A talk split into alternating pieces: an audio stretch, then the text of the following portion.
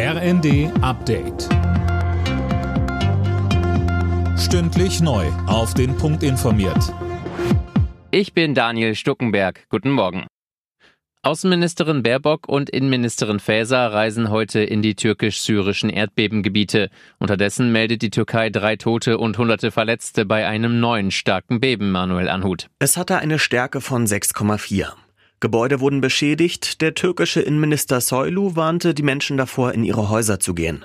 Zwei Krankenhäuser wurden zudem vorsichtshalber evakuiert. Das neue Erdbeben war etwas weiter südlich als die vor zwei Wochen, aber auch in den betroffenen Städten spürbar. Bei der Katastrophe waren im türkisch-syrischen Grenzgebiet fast 47.000 Menschen gestorben. Tausende werden auch noch immer vermisst. Es wird eine Art Fernduell zwischen Russland und den USA. Heute hält zunächst Kreml-Chef Putin eine Rede zur Lage der Nation. Dabei wird es auch um den Stand des Angriffskrieges in der Ukraine gehen, der in Russland ja weiterhin nur Spezialoperation genannt wird. Wenig später wird sich dann auch US-Präsident Biden bei seinem Besuch in Polen äußern.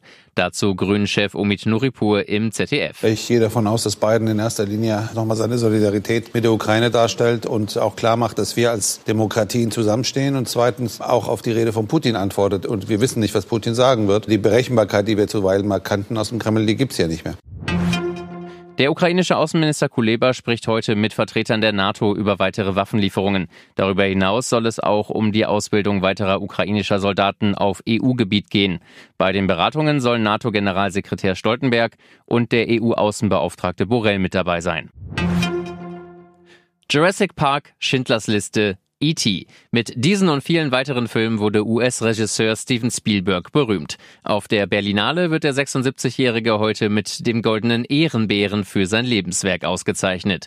Im Anschluss läuft sein neuer Film Die Fablemans. Alle Nachrichten auf rnd.de